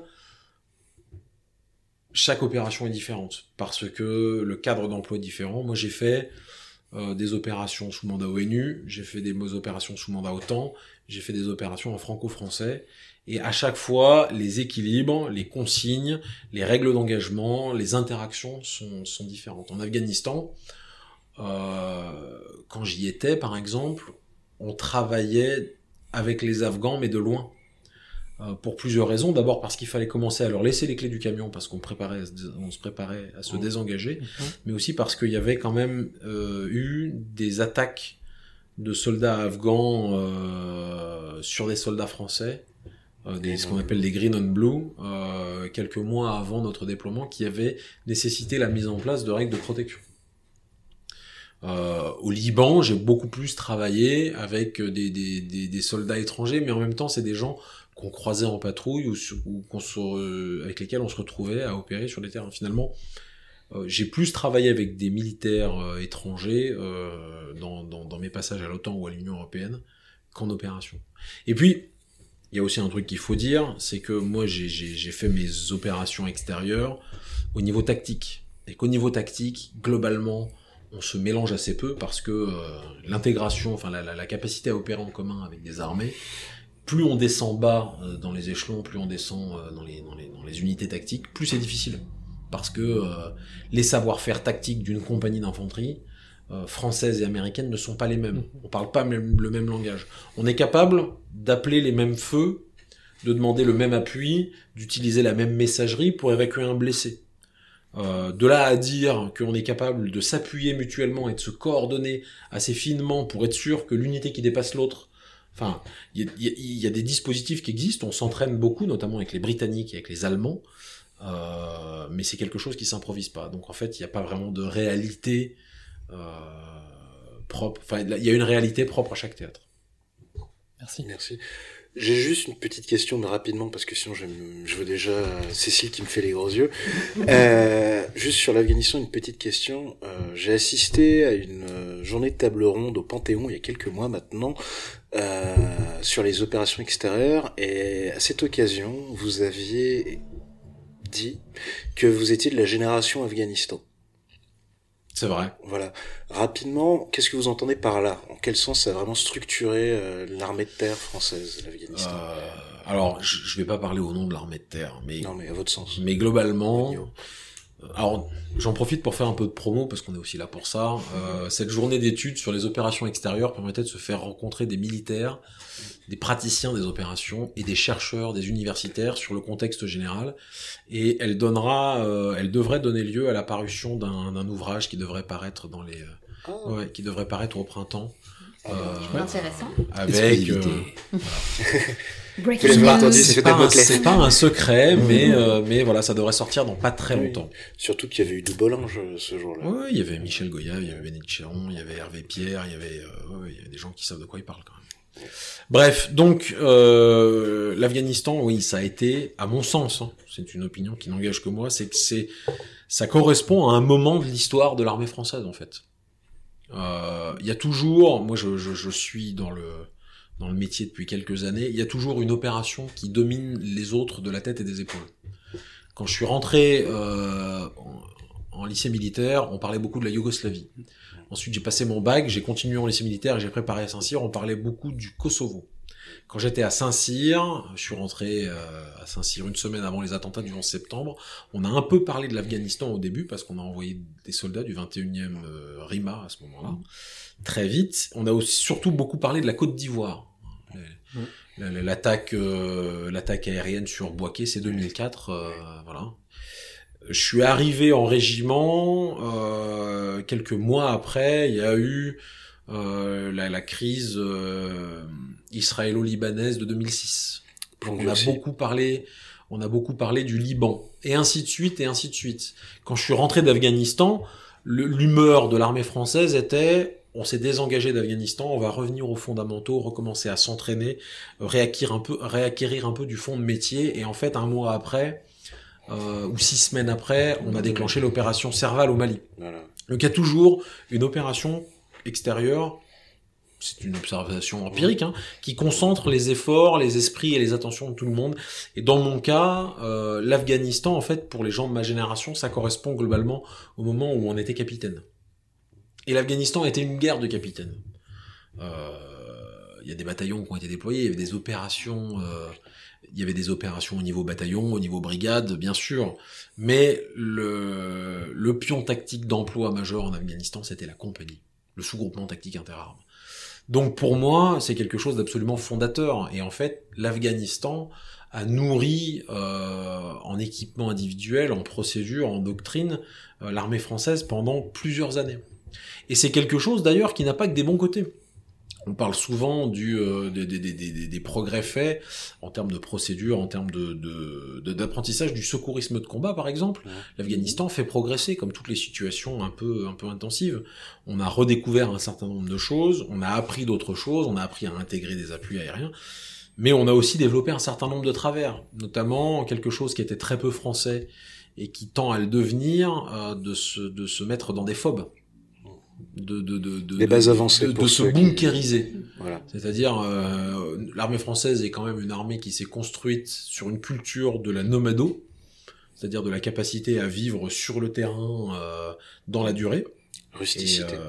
Et, et, et, et en Afghanistan, on a eu tendance, et moi je l'ai vécu directement, parce qu'on j'y étais à la fin, à à rester, enfin à, s'abriter derrière des murs épais et à développer un petit peu la, la, la cuirasse et la protection euh, au détriment de l'agilité. Mais il y a tellement de paramètres qui rentrent en ligne de compte dans ces, dans ces, dans ces problématiques. Que... Pour rebondir là-dessus, est-ce qu'il n'y a pas, enfin moi j'ai une petite peur, c'est on va dire depuis 20 ans, euh, les armées occidentales ont appris à, à combattre les guérillas, mais est-ce qu'il n'y a pas une perte de savoir-faire pour des guerres plus classiques, entre guillemets.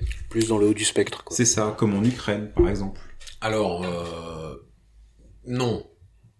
Enfin, oui, évidemment, euh, parce que il euh, y a toujours la, la il y a toujours la, la, possibilité de se dire que on apprend euh, qu'en situation. Mais en fait, on n'a jamais cessé de s'entraîner.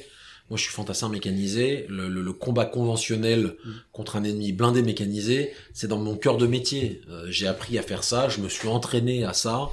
Euh, et, et, je dirais même que c'est plus facile. Pour moi, intellectuellement, euh, parce que l'immense avantage du combat à haute intensité, c'est que généralement, il supprime un certain nombre de paramètres de la complexité des opérations au milieu des populations. Ça, c'est sûr, oui. Euh, la deuxième chose, c'est qu'on continue à faire de la veille sur ces sujets-là. Euh, on ne veille pas seulement en retour d'expérience les conflits dans lesquels on est engagé. On tire beaucoup, beaucoup, beaucoup d'informations de euh, notre euh, de, de, de, de, euh, de la résurgence du combat haute intensité qui a pu y avoir aux marches de l'Ukraine, par exemple. Oui, ouais, très, très intense. Euh, et, et moi, il y a, y a, quelque chose que j'ai toujours un peu défendu, en tout cas au niveau tactique. Pour moi, il s'agit de la tactique, c'est toujours appliquer un effet sur un ennemi euh, dans un terrain et dans un temps donné, et, et, globalement que cet ennemi soit un bataillon de chars blindés mécanisés de l'ex-Pacte de Varsovie ou, euh, ou euh, une, une, une, équipe d'insurgés. En fait, les mécanismes intellectuels de planification sont les mêmes, et dans une certaine mesure, un certain nombre d'actes élémentaires sont les mêmes. Et euh, allez, je rebondis sur euh, l'infanterie mécanisée, le matériel. Allez, on va redescendre un petit peu. L'infanterie mécanisée est mécanisée. Hmm L'infanterie mécanisée est mécanisée. C'est ça. Voilà. Euh, et non, je, je, voulais vous demander si vous aviez allez, une petite anecdote, parce qu'on n'a pas beaucoup de temps, désolé, sur euh, le légendaire système D. Oui. de l'armée de terre sur euh, alors il y a une, un petit focus sur euh, la MX-10P je cher à mon cœur cher à mon cœur. Euh, allez une petite la MX-10P c'est le, le, le, prédécesseur du VBCI c'était le véhicule de combat d'infanterie de l'armée française pendant pas loin de 40 ans sur lequel j'ai servi à peu près pendant toute ma, ma première partie de carrière encore de troupe. Et c'était un véhicule qui était très rustique extrêmement rustique et qu'on apprenait enfin moi toutes les bases de mécanique que j'ai moi je suis je suis un je suis un je suis pas du tout quelqu'un de manuel donc je j'ai pas j'ai pas passé mon adolescence à remonter des mobilettes par exemple et du coup je connaissais rien à la mécanique et j'ai tout appris avec la MX10 et, et j'ai le souvenir d'une fois un camp de manœuvre où euh, mon adjoint m'a raconté le soir quand on est rentré il avait eu une panne L'adjoint prend toujours le véhicule le plus pourri de la section. C'est le tarif. Le lieutenant a toujours le meilleur équipage avec le meilleur véhicule, parce que c'est le lieutenant, il commande, il a autre chose à faire que de s'occuper des, des, problèmes d'intendance. De, de, L'adjoint a toujours le véhicule pourri avec l'équipage débutant. Comme ça, c'est formateur pour tout le monde. À l'entraînement. Hein. C'est un voilà. et, et mon adjoint, il y avait eu une panne, enfin, il y avait eu un problème, une fuite d'échappement qui faisait que, globalement, on risquait l'intoxication au monoxyde de carbone pour les mecs qui oh, étaient en, rien que ça. en, en caisse quand même. Puis, Alors c'était le groupe anti-char, ils étaient moins nombreux, bon, euh, mais c'était quand même un peu gênant. Et il a réparé l'échappement du char avec une canette de coca. Ah, pas mal, pas mal. Permettant globalement de poursuivre la mission. Donc il s'est arrêté 10 minutes. Il a dit, euh, voilà, il a, il a, il a éludé le sujet parce qu'en plus dans l'infanterie mécanisée, on est sur un réseau unique pour la compagnie, donc il y a vite beaucoup beaucoup d'indicatifs. Mm -hmm. Et il a réparé. Il m'a avoué le soir à la popote qu'il avait fait un espèce de pontage coronarien sur un cap d'échappement avec une canette de coca. C'est toi qui parlais de rusticité, ouais. Là. ouais on, bah, est dedans. on est en plein dedans. Enfin, il y, y, a pas mal d'exemples et de témoignages assez, assez rigolos à, à, ce, à ce titre-là. Donc là, on est vraiment dans le système D, mais on l'évoquait tout à l'heure dans, dans, mon petit signal faible avec nos, nos, nos camarades belges. Mais euh, quid de l'avenir? Disiez que d'un point de vue conceptuel, vous connaissiez un petit peu Scorpion. Si vous pouviez peut-être nous apporter quelques, quelques lumières à ce niveau-là. En, en fait, ce qui est nouveau dans Scorpion et ce qui est important, euh, c'est que c'est pas seulement un ensemble de véhicules. Enfin, plus exactement, c'est un ensemble de véhicules qui a été conçu euh, comme un coût complet euh, pour faire des économies d'échelle assez importantes dans un premier temps, mais aussi pour faciliter son, évo son évolution. On renouvelle en gros euh, une génération de véhicules qui a plusieurs euh, dizaines d'années. Euh, et on s'engage sur ces plateformes-là pour euh, des décennies. Bah, Donc en fait, hein, plus de 40 ans. L'idée de Scorpion, c'est de construire un modèle d'unité de combat complète avec une architecture euh, véhicule qui aura des points communs en termes de, de, maintenance, notamment tout ce qui est la partie mobilité. mais surtout qui est construite autour d'un système de commandement.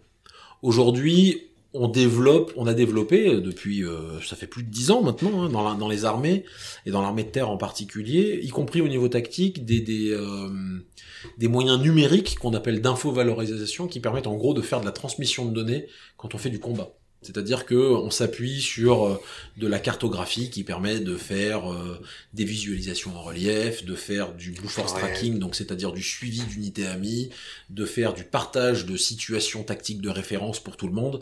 En gros, on est passé de- de- de- d'un modèle de carte de synthèse affichée au mur d'un état-major de brigade à quelque chose qui se fait par informatique et qui utilise la technologie, les GPS, etc., le, le GPS, etc. Le problème, c'est que ces architectures systèmes-là étaient construites sur des, modèles logiciels différents euh, en fonction de leur génération, de leur date d'arrivée, de l'arme auquel elles appliquaient. On avait du mal à faire communiquer SICS avec euh, le CIR, avec le CITEL, avec le Atlas pour les artilleurs. Donc on essayait de faire communiquer entre eux par des passerelles. C'était très technique et très et très lourd euh, pour faire de la transmission de données, de données tactiques. Scorpion, l'idée, c'est de construire un système de communication tactique qui permette de couvrir la trame du combattant individuel jusqu'à l'état-major. Et ça, c'est assez révolutionnaire, et surtout, on garantit la, capacité à évoluer de ce système en décorrélant le développement d'une plateforme qui va être un véhicule de combat avec un moteur, des roues, un châssis, des munitions, etc et la couche logicielle qui elle doit pouvoir être construite. Enfin euh, euh, sur des cycles beaucoup plus rapides et d'ailleurs vous le voyez bien puisque quand vous achetez un téléphone portable euh, votre smart votre téléphone votre intelliphone votre téléphone intelligent Téléphone. vous allez le garder vous allez le garder euh, 4 ou 5 ans euh, si vous êtes quelqu'un de raisonnable Si vous faites pas tomber Euh, mais mais vous allez quand même télécharger les mises à jour logicielles tous les ans et ben c'est un peu le principe Même tous les Tous deux, les trois mois, mois. ouais. Ouais, c'est pas tous les ans, c'est moi. Mm, mm. Voilà, c'est un peu, c'est un peu ça, Scorpion. C'est euh, à la fois euh, un remplacement de, de, de, de, de générationnel de matériel et le développement d'un système unifié de, de, de commandement et de contrôle euh, informatique. Qu'on retient, Scorpion, le smartphone de l'armée. Non mais c'est une c'est une. Simplification, c'est demi-blague parce que quand j'étais à Bruxelles, à l'Agence européenne de la défense, je me fâchais des fois avec des ingénieurs en leur, en leur disant que ce que les militaires voulaient, c'était pas forcément des innovations technologiques, c'était euh, de la facilité d'emploi pour les usagers. Mhm. Le premier truc, hein, enfin la- la- le premier truc qu'on chante, si quelque chose ne fonctionne pas, c'est la partie numérique. On revient toujours à quelque chose que l'on sait faire. En fait, moi je disais, sur le, je leur disais, sur le plan militaire, on n'a pas besoin que vous nous inventiez des trucs, on a besoin d'un iPhone. Un iPhone, ça n'a rien inventé. Les téléphones savaient déjà prendre des photos, aller sur Internet et lire de la musique. C'est une couche logicielle intégrée un peu révolutionnaire qui permet de rendre ça naturel. Mm. Et en fait, euh, c'est ça qui est important sur le plan capacitaire aujourd'hui. En tout cas, c'est un avis qui n'engage que moi. C'est l'éternelle dissociation entre l'ingénieur et l'usager. Oui, Il sauf n'y a que pas que dans le domaine militaire. à- hein. à, à- à ceci près que globalement, euh, l'usager, quand il risque sa vie, il va pas hésiter longtemps et il va pas Voilà. faire d'efforts. Déjà.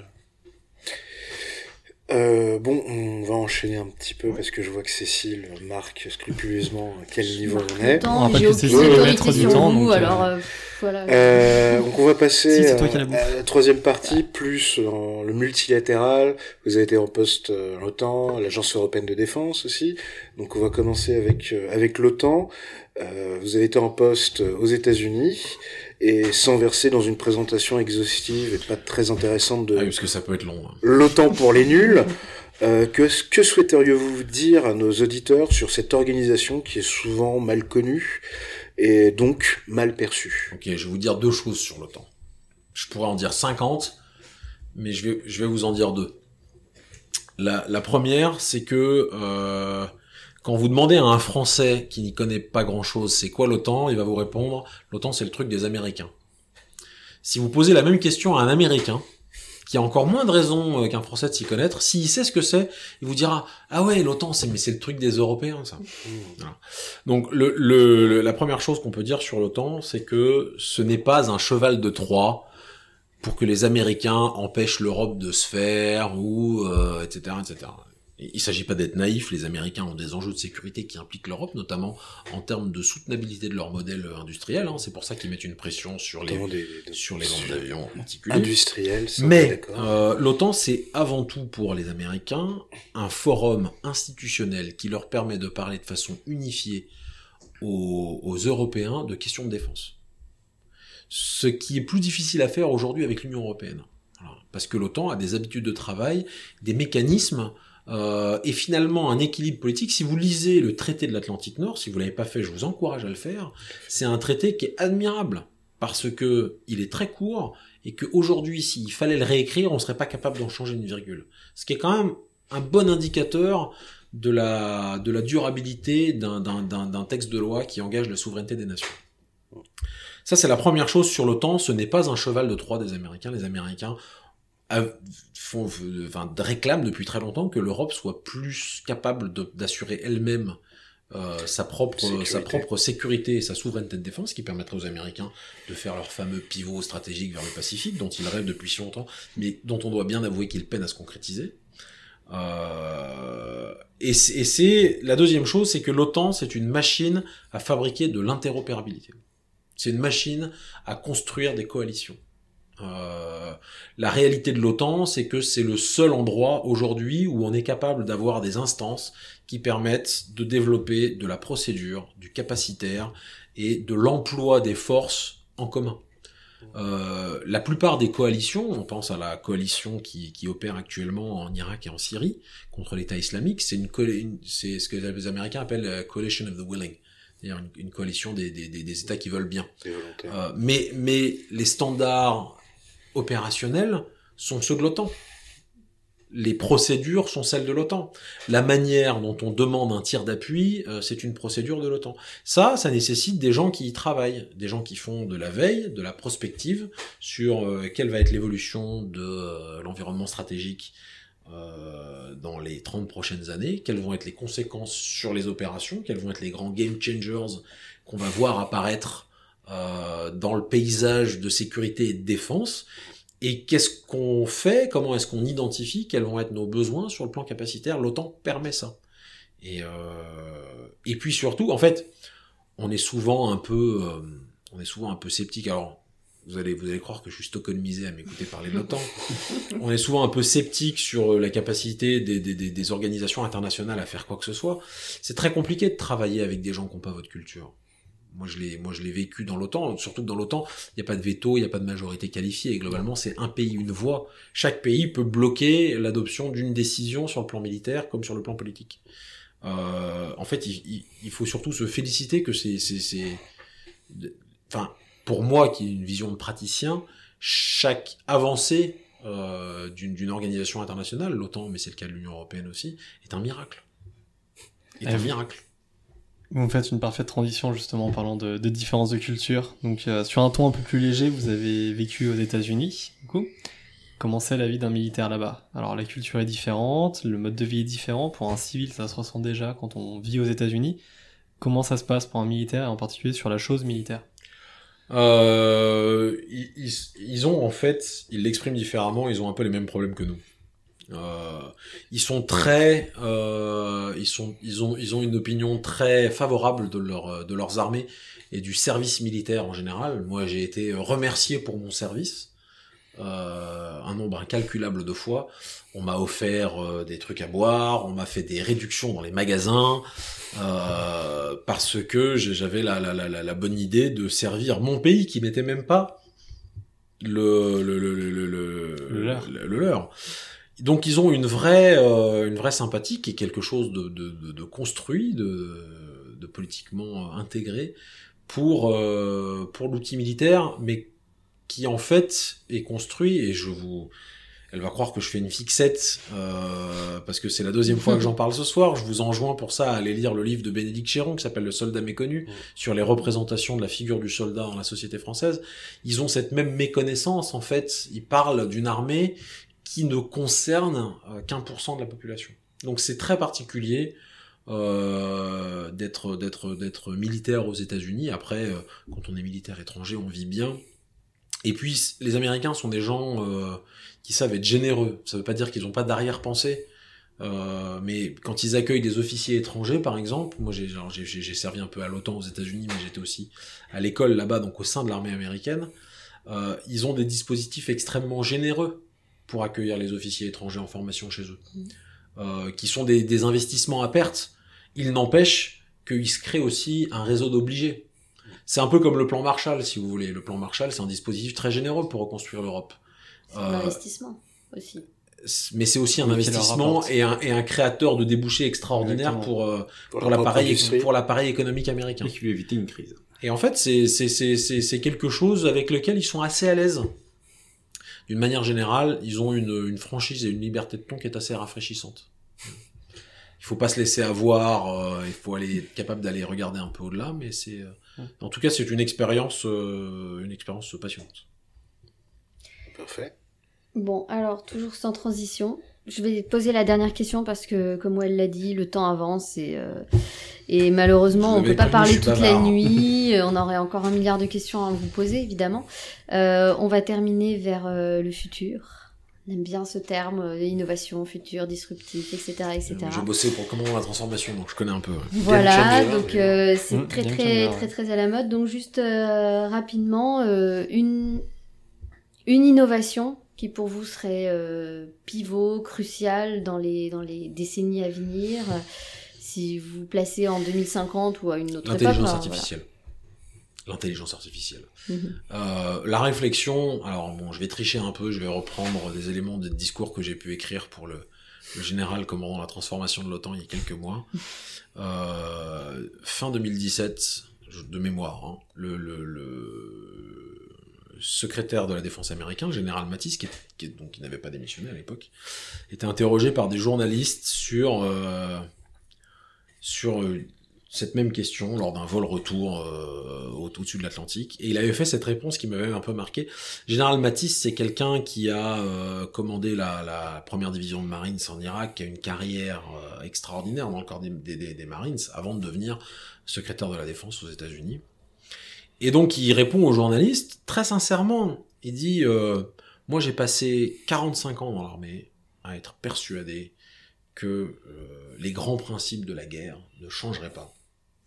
Que globalement, les, évolutions, les révolutions technologiques n'allaient pas avoir d'influence sur ce qui fait la nature d'un affrontement militaire. Et aujourd'hui, quand je vois ce qu'on développe sur le plan de l'intelligence artificielle, je suis plus si sûr. Mm. Voilà. On fait beaucoup de prospectives. J'a- J'avais j'avais assisté à une présentation. On réfléchit beaucoup sur la transformation euh, à l'OTAN. Euh, et il y avait une, une image qui m'avait qui m'avait marqué, c'est que dans le champ des perceptions, quand vous êtes confronté à une innovation technologique, pour la première fois, celle-ci commence systématiquement par vous décevoir. Parce qu'en fait, la majorité de ces premiers progrès sont, euh, sont, sont, sont complètement euh, invisibles à l'œil nu. Et puis d'un seul coup, il y a une espèce d'effet de seuil qui fait que vous vous rendez compte du chemin que vous avez parcouru. Et dans le cadre de l'intelligence artificielle, moi j'ai un, j'ai quelqu'un de ma famille qui travaille là-dedans à un assez haut niveau, et qui, me- et qui me disait, quand, quand il a commencé il y a 10 ans, les gens qui s'occupaient du langage, par exemple, des logiciels de traduction, Mhm. Euh, lui, il s'occupait du langage, mais comme fonction cognitive, cognitive, un truc hyper euh, limite philosophique. Ces gens-là, c'était c'était les derniers de la classe, c'était les culots de promo qui allaient faire euh, Google Translate. Et en fait, aujourd'hui, il y a eu de telles ruptures, euh, on s'en est pas tellement rendu compte, mais les, les outils de traduction en ligne en direct sont devenus extrêmement performants. Si, si. Deep C'est L Traduction. est ouf en termes de, de justesse. Mais, on- même Et- Google Trad, si tu mets pas la Ouais. phrase au complet, ça va changer le sens. Et il y a, et y quelque euh, chose, il y a quelque chose qui est en train de se jouer, donc euh, on pourrait en dire 50 euh, et ça va avoir des, mais bon, il y a, y a, il y a, il y a, il y a- il y a 6 heures de podcast si on commence à partir là-dessus. L'intelligence qu'on l'a pas encore fait, ouvrir, euh, voilà, On est bien parti, là, un donc, euh.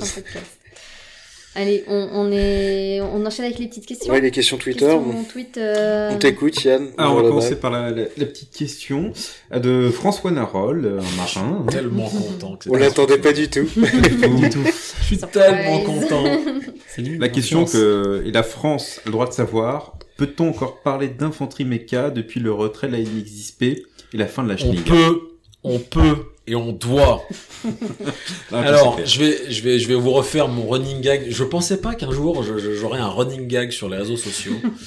Euh, voilà, ce qui définit. En fait, d'où vient cette, d'où vient cette histoire? Ce qui définit le fantassin mécanisé, c'est pas la chenille, c'est la tourelle. Ah. Et d'où vient cette histoire? Alors, ça va être un peu long. Je suis désolé pour le chrono. Euh, Tant pis pour les Euh, auditeurs, hein, on ils est avaient en qu'à pas poser la question. En fait, hein. ça vient de, mon passage au cours des capitaines. Donc, euh, avant de, quand on est jeune capitaine officier adjoint en compagnie de combat, on part faire euh, un, stage de formation pour se préparer à commander une compagnie. Et au cours des capitaines, moi j'ai fait ça à la fin des années 2000. Euh, on était en train, les, les premiers régiments étaient en train de remplacer leur vénérable ZX-10P, qui était donc un engin chenillé, par les VBCI, qui est un engin à roues. Ça ne vous a pas échappé. Et donc on se retrouve avec quelques camarades de promo. En plus, c'est le moment où on fait les premiers bilans. On a fait nos premières OPEX, on a nos premières médailles, on est un peu, voilà. Il y a, déjà les premières expériences. C'était le tout début. Euh, on est un an après Ouzbin, donc c'est le tout début de, la, de fouria afghane. Euh, et il y a un instructeur qui nous dit, avec le VBCI, l'infanterie mécanisée va disparaître. Et avec un camarade, euh, qui était mécanisé comme moi, on se regarde, outré, scandalisé. Et donc on prend l'officier, qui est un lieutenant-colonel, à partie. Mais comment vous pouvez dire ça? Et puis je sais plus lequel de nous deux est arrivé sur cette phrase. En fait, qu'est-ce que ça veut dire?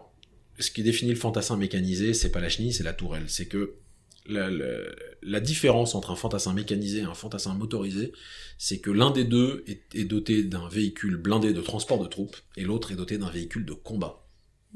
Et que l'allonge et la puissance de feu dont on dispose avec une tourelle, avec un canon mitrailleur, n'a rien à voir que ce qu'on a avec un, VAB avec une, avec une mitrailleuse. C'est pas du tout la même chose. On peut pas, on utilise dans l'infanterie mécanisée les véhicules, au-delà du fait qu'on est capable de combattre au rythme des chars et que la mobilité doit le permettre, on utilise le véhicule comme un pion tactique à part entière. Qu'on peut utiliser ça comme un groupe de combat supplémentaire, comme une un force d'appui. Un emploi différent. Et donc c'est un emploi extrêmement différent. Et en fait, la suppression de la chenille ne change rien à ça. Euh, le canon de 25 mm du VBCI est une arme redoutable. On avait déjà des radiotireurs d'une qualité inouïe euh, sur 20 mm sur une tourelle qui avait 40 ans. Sur 25 mm, ils sont, euh, c'est des snipers les mecs. Voilà. Voilà l'origine de la blague. Donc oui, on peut et on doit parler d'infanterie mécanisée. Je ne sais pas si je suis raccord en doctrine là-dessus, mais je mourrai sur cette colline s'il le faut. C'est beau. Merci. Alors, on, on va pas vous le cacher, on a reçu des questions sérieuses de Twitter et des questions un peu moins sérieuses. Alors, on a décidé d'alterner une sérieuse et une moins sérieuse. Allez. Alors, je vais prendre la première un peu, euh, un peu moins sérieuse, euh, qui vient de Vorian. Quel Mhm. est votre champ de promo euh, qui Quel est le champ de promo qui vous parle le plus, hormis le vôtre?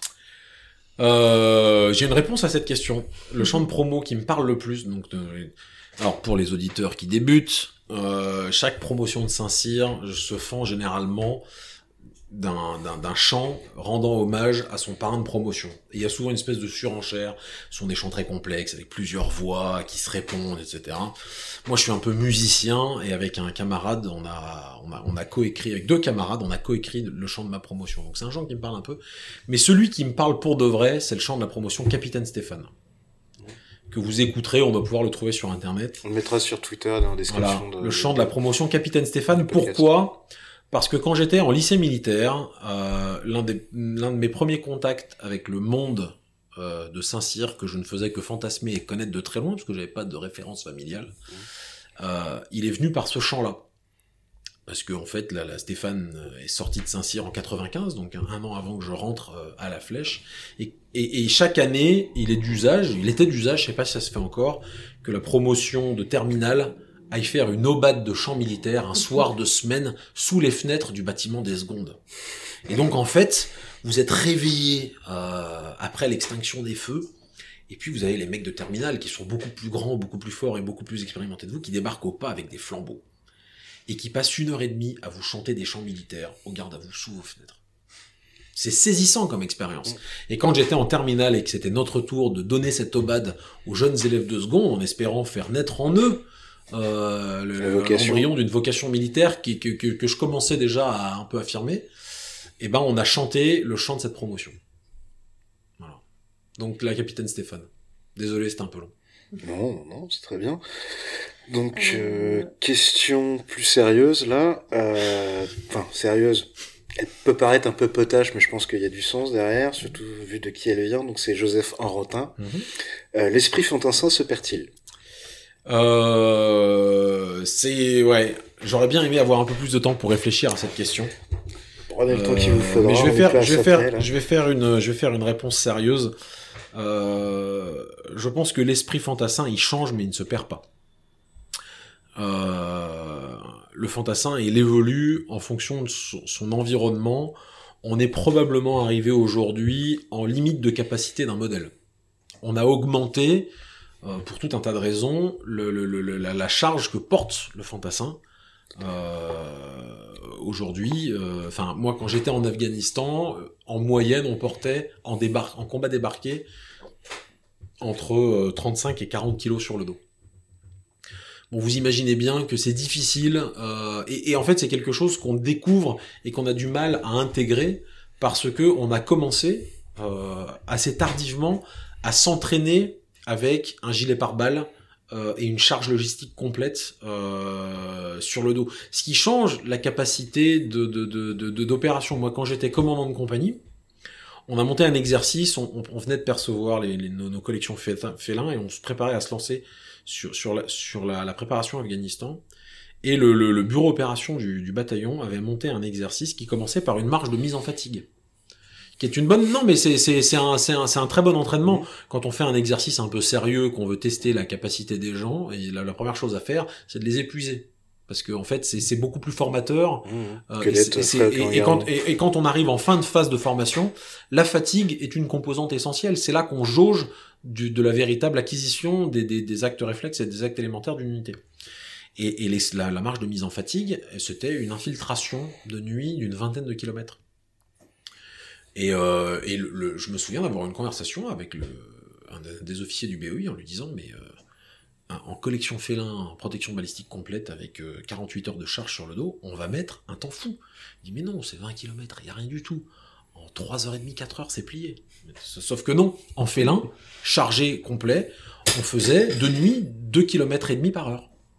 Ah oui, donc en fait, l'esprit fantassin se perd pas. En revanche, il y a, euh, il y a des il y a des évolutions qu'on maîtrise pas toujours, et en fait, il y a un travail que, qui est d'ailleurs mené en partie par la cellule Retex du Centre de doctrine et d'enseignement du commandement où je travaille, euh, pour en permanence faire des ajustements de trajectoire et des recommandations. Mais c'est un c'est un package complet, la transformation capacitaire, et ça s'applique aussi. Euh, c'est pas juste euh, remplacer les chars, ça s'applique aussi à comment est-ce qu'on emploie euh, le combattant débarqué, dont on sait qu'on aura toujours besoin. Il y aura toujours un mec au sol. Donc en fait, non, Joseph, Monsieur Enrotin, l'esprit fantassin, ne se perd pas. Euh, allez, une petite question plus drôle de euh, Sergent Iceman. C'est pour quand la mini-série crossover Generation Kill Camelot euh, Jonky J'attends les offres des producteurs.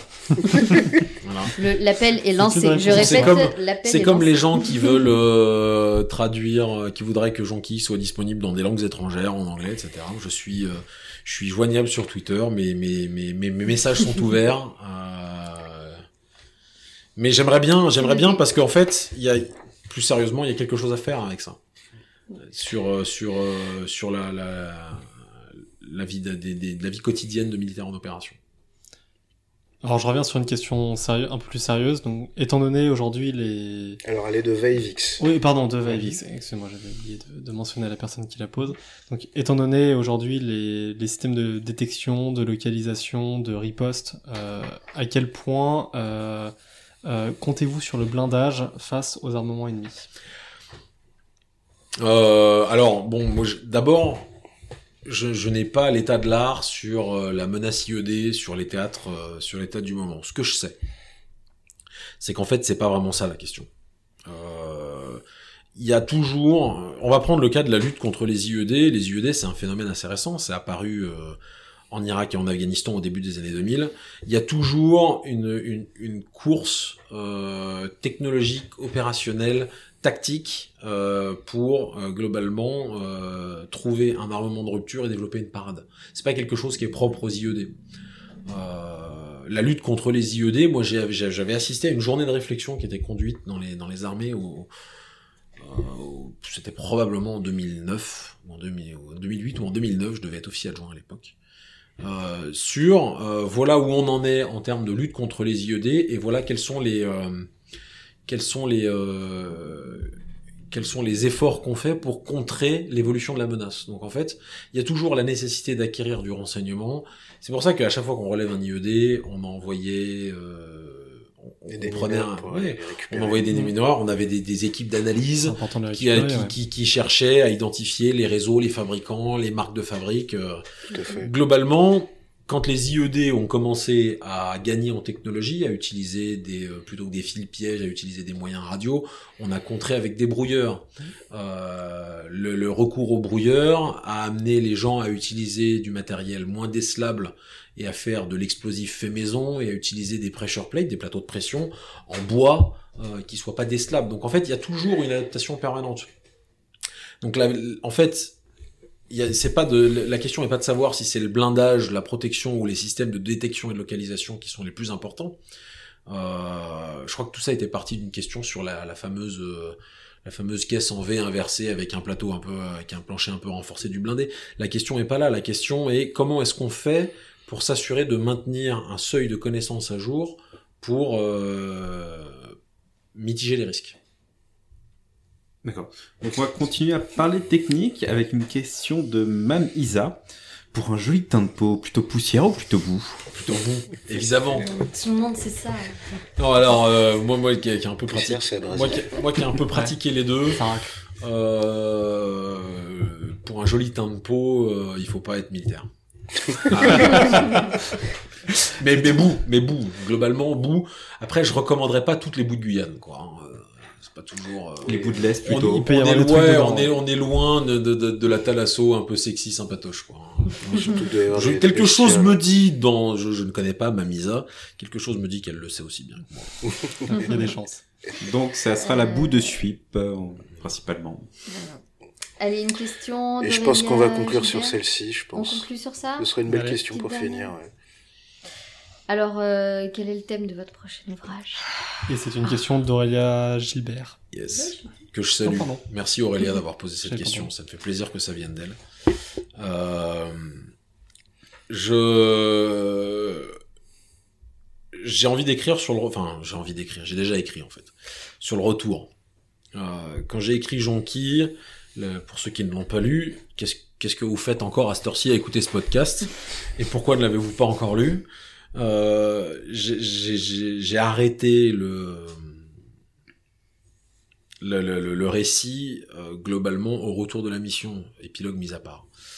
Or le retour, c'est quand même une toute autre aventure qui commence et une aventure qui met en qui met en jeu des équilibres euh, beaucoup plus importants. Ça, c'était la première chose. Donc je voulais parler du retour et en même temps, le retour, c'est à la fois quelque chose de très intime, encore plus intime qu'une opération parce qu'on implique sa famille euh, et de très personnel qui est propre à chacun. Les expériences des retours. Enfin, moi, je suis parti plusieurs fois en opération euh, il n'y a pas eu un retour similaire à l'autre. Donc ça me paraissait intéressant d'explorer ce truc-là. Euh, et puis de l'autre côté, je voulais aussi me frotter à la forme romanesque. Donc en fait, la convergence des deux idées s'est faite assez naturellement. Je travaille et j'espère que euh, je, suis en train de, reprendre le texte parce que j'ai l'intrigue, j'ai les personnages, le- le livre est écrit et maintenant il faut transformer une suite de phrases en œuvre littéraire. Ce qui est un peu difficile. C'est pour ça que ça prend un peu de temps. Euh, mais j'aimerais parler de, du retour, de ce que c'est que de rentrer, de retrouver sa place dans sa vie et, quelles sont les choses qui s'y passent. En fait, c'est un matériau euh, narratif euh, assez extraordinaire. Et, et si j'arrive à faire ça, derrière, pour ne rien vous cacher, j'aimerais bien pouvoir écrire sur autre chose que sur l'armée. Mais c'est tout ce qu'on vous Mhm. souhaite. En tout cas, merci pour Merci. cette petite confidence. et c'est- Voilà. Ça fait plaisir que vous annonciez ça chez, chez nous et pas sur France Culture. Ouais, Je ils, ne- ils ne m'ont pas appelé, étonnamment. Pas encore, pas encore. Peut-être écouter. Maintenant que vous êtes passé sur podcast Damoclès, Ouais, c'est tout le monde va vous. Vous êtes C'est bankable. vraiment- je suis sur le radar. Bah, parfaitement. Hollywood doit vous appeler. Adaptation, mettre des modes. La totale. Euh, 20 cm de moins, 20 kg de plus, je m'en souviens. En tout cas, bah, bah merci. Hein, Merci beaucoup. Merci Merci. à vous. Merci, je pense qu'on tient une très bonne, émi- très bonne émission, je pense. Enfin, En tout cas, nous. je trouvais ça intéressant. Vous avez beau être bavard, ça reste intéressant. C'était un Merci plaisir d'échanger avec vous et c'est très passionnant. Merci à vous. Merci pour tout. Donc pour rappel, euh, vous pouvez nous suivre sur Twitter, sur euh, podcast Damoclès, pardon. On a un email qui est podcast.damoclès.protonmail.ch. Merci encore à notre généreux auditeur pour euh, son Le whisky, son Et. Buchleich et la saucisse. Et encore une fois, euh, n'hésitez pas à nous faire des retours, des conseils, des, euh, des critiques même, et à nous laisser des étoiles, que ce soit sur iTunes ou en fonction des plateformes que vous utilisez. Euh, Comme à ce- chaque fois, on remercie, on remercie Scotch pour la musique. et, l'honorable juge Perrault pour le matériel d'enregistrement. Et de l'autre côté, on vous dit au mois prochain pour un épisode un peu plus normal d'une certaine manière. Alors petit teaser, on sera plus sur du capacitaire et on va quitter un petit peu euh, la boue des, des champs de champagne. voilà, À tort. voilà. Il faut tout pour faire un mur. hein. En tout cas, euh, merci pour votre écoute, merci pour votre temps et, et- et au mois prochain. À bientôt. À bientôt.